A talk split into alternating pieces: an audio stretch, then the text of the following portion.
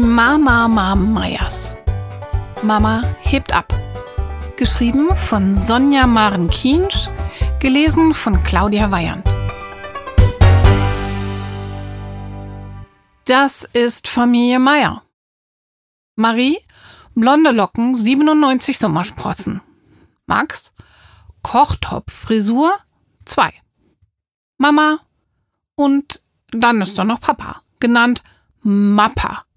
Doch dazu später mehr.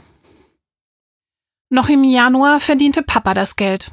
Er ist Mechaniker. Verdiente so viel, dass Marie und Max gar nichts davon merken, denn es war immer ja genug da. Doch im Februar hat die Firma, in der Papa arbeitete, dicht gemacht. Einfach geschlossen. Papa blieb daheim.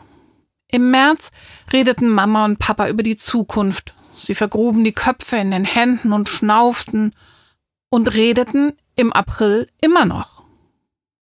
Marie konnte das Wort Zukunft bald nicht mehr hören.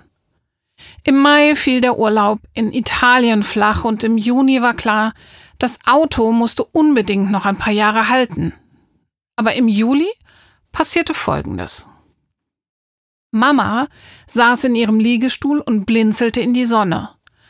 Plötzlich sprang sie auf, lief barfüßig über die Wiese, wo Papa gerade Holz für den Winter spaltete, und zeigte zum Himmel.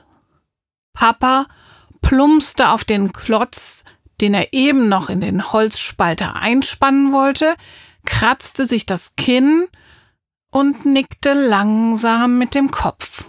Ganz langsam, die Augen schmal und gekniffen.